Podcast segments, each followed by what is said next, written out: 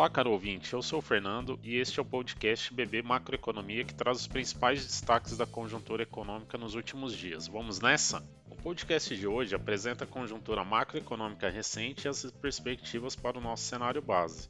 No ambiente internacional, a invasão da Rússia na Ucrânia trouxe turbulência ao mercado financeiro e gerou um ponto de inflexão no cenário econômico mundial a partir do mês de fevereiro. Diante da ofensiva russa, nossa expectativa é de que o conflito produza uma maior pressão sobre os preços das commodities e uma redução do crescimento econômico global.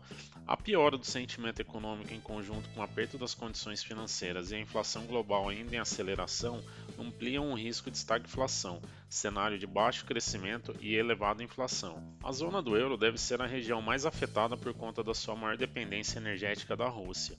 A maior parte da energia consumida na Europa vem de fontes de combustíveis fósseis com predomínio do petróleo, 36% de sua matriz energética, e gás natural, representando 22% dessa matriz. Fora isso, aproximadamente 40% de todo o gás natural importado da Europa vem da Rússia.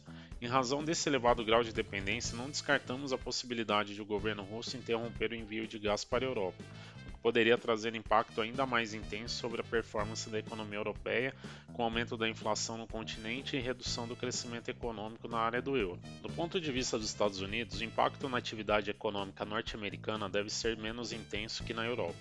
Além da baixa dependência do comércio com a Rússia, os Estados Unidos podem se beneficiar em certa medida da elevação do preço do petróleo no cenário global por ser um grande produtor, detendo 20% da produção total. Por outro lado, a elevação do preço do petróleo e a forte retomada da economia pós-Covid têm elevado a inflação norte-americana ao nível mais alto dos últimos 40 anos. Esse cenário inflacionário fez o Fed elevar no mês de março a taxa básica de juros em 25 pontos base pela primeira vez desde 2018 em nosso cenário base, esperamos mais seis altas de mesma magnitude dos juros ao longo de 2022, levando as Fed Funds ao patamar de 2% ao final deste ano. A médio prazo, há uma outra questão que merece destaque. A Rússia é um dos maiores produtores de fertilizante do planeta e o nosso maior parceiro comercial neste item. Atualmente, 85% dos adubos e fertilizantes utilizados no Brasil são importados e 25% são oriundos da Rússia e Belarus. A redução da oferta de fertilizantes, caso o conflito se prolongue, poderá afetar a safra brasileira de grãos no biênio 2022-2023 e contribuir para a redução da produtividade das lavouras e encarecimento dos alimentos. Além disso, a Ucrânia e a Rússia têm importante participação mundial na produção de trigo e milho, fato que já se reflete no preço atual das commodities no cenário internacional. Essa tendência de alta das commodities deverá contribuir positivamente para as nossas contas externas e para a geração de saldos de superávit comercial ao longo do ano. O aumento dos preços das commodities também ajudou no processo de fortalecimento da nossa moeda, que apresentou um melhor desempenho comparativamente às principais moedas dos países emergentes. A valorização do real vem ocorrendo principalmente por conta de fatores externos, que se materializam pelo ingresso de recursos estrangeiros para aplicação na bolsa de valores e renda fixa no país. No médio prazo, parte dos riscos associados aos fatores internos, como incertezas eleitorais e risco fiscal, aparentemente já foram incorporados pelo mercado, o que implica um menor espaço para uma maior volatilidade cambial ao longo do segundo semestre do ano. Com base nesses pontos, recentemente ajustamos nosso cenário base de taxa de câmbio para o final de 2022, de 5 R$5,50 por dólar para R$ 5,30 por dólar. Em relação à atividade econômica doméstica, o resultado do PIB do quarto trimestre de 2021, divulgado na primeira semana de março de 2022, sinalizou um crescimento de 0,5% quando comparado com o terceiro trimestre do ano passado. Com isso, o ano de 2022 encerrou com um crescimento de 4,6%, ligeiramente acima do patamar pré-pandemia. Os números do PIB referentes ao quarto trimestre de 2021 deixaram um carregamento estatístico favorável para o ano de 2022. Nesse sentido, melhoramos nossas projeções para o crescimento da atividade econômica neste ano. Passamos de uma estimativa de crescimento de 0,4% para 0,6% do PIB. De modo geral, avaliamos que parte do crescimento esperado para o setor de serviços tende a ser menos dependente do ciclo econômico, em função do gap que ainda existe em relação ao patamar pré-pandemia. Contudo, o crescimento da atividade econômica deverá seguir limitado neste ano. Para o segundo semestre, esperamos que a atividade econômica seja mais impactada pelos efeitos de uma política monetária em patamar significativamente contracionista. Em linha com o cenário mais desafiador, esperamos desaceleração do crescimento da carteira de crédito no sistema financeiro nacional neste ano. Olhando à frente, os efeitos das condições financeiras mais apertadas devem contribuir para a desaceleração de estoque total da carteira de crédito bancário. Em nossa avaliação, projetamos que o estoque de crédito total do sistema financeiro cresça 8,4% ao final de 2022, significativamente abaixo do ano passado, quando cresceu 16,3%. Destacamos que esse resultado decorre da combinação do crescimento projetado de 9,5% da carteira PF e de crescimento de 7% da carteira PJ. Por hora, não descartamos novas medidas de estímulos no crédito a beneficiar as micro, pequenas e médias empresas em 2022, efeito que poderá impulsionar o crescimento da carteira de crédito com recursos direcionados PJ e, consequentemente, contribuir com a melhor performance de, da carteira total do crédito no sistema financeiro. Os percalços que a economia brasileira deverá enfrentar ao longo deste ano também está refletido nos índices de preços. Com o avanço do conflito entre Rússia e Ucrânia, os efeitos sobre os preços internos já começam a ser sentidos em diversos segmentos, com destaque para as altas observadas dos preços dos combustíveis e alguns itens de alimentação. Essa pressão, que vem se refletindo sobretudo nos preços do atacado, reverbera em alguma medida sobre as expectativas do varejo, representado pelo IPCA.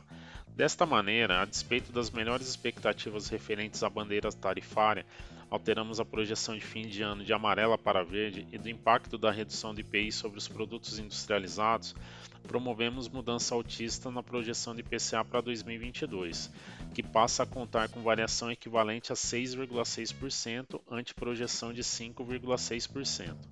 Cabe destacar que esse patamar afasta ainda mais a projeção da inflação do teto da meta estabelecida para este ano, que é de 5%, o que acaba contribuindo para a contaminação das expectativas de inflação em horizonte mais longo. Desta forma, visando conter a deterioração do cenário inflacionário, o Copom levou a taxa Selic para 11,75% na reunião de março e deve continuar avançando com a taxa básica de juros para a região ainda mais contracionista como forma de reagir de maneira combativa às pressões inflacionárias em curso e à contaminação das expectativas inflacionárias futuras.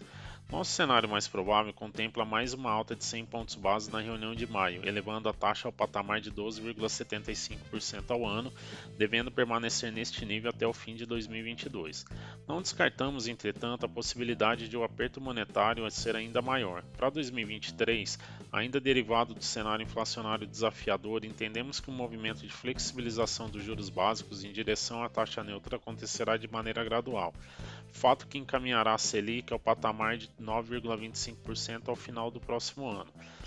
Em relação ao juro neutro ou de equilíbrio, esperamos que seja alcançado apenas no decorrer de 2024, com taxa equivalente a 7,25% ao ano. Por fim, em que pese as preocupações acerca da trajetória inflacionária e do aperto monetário em curso sobre a atividade econômica, as altas nos níveis de preço têm contribuído com uma arrecadação maior dos impostos, elevando a receita dos entes públicos. Recentemente, revisamos a projeção para o resultado primário do governo geral, de déficit de 0,7% do PIB para estabilidade ao final deste ano.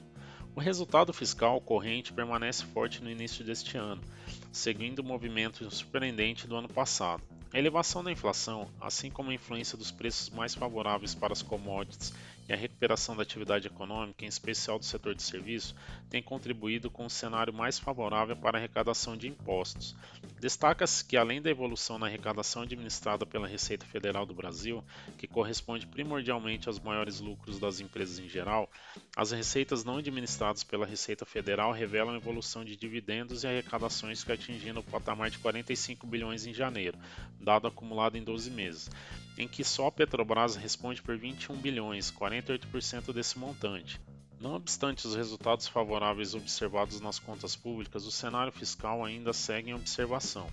O recente aumento de preços dos combustíveis internamente tem demandado ações visando impactar em menor medida os consumidores, afetando as contas públicas tanto pela redução de impostos ligados ao setor, quanto pelo aumento de gastos para ampliar programas sociais relacionados.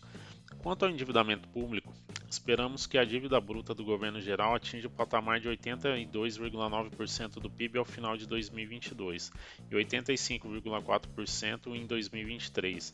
Neste ano, a elevação dos preços das principais commodities e do IPCA mais pressionado deve levar o deflator do PIB acima de 9%.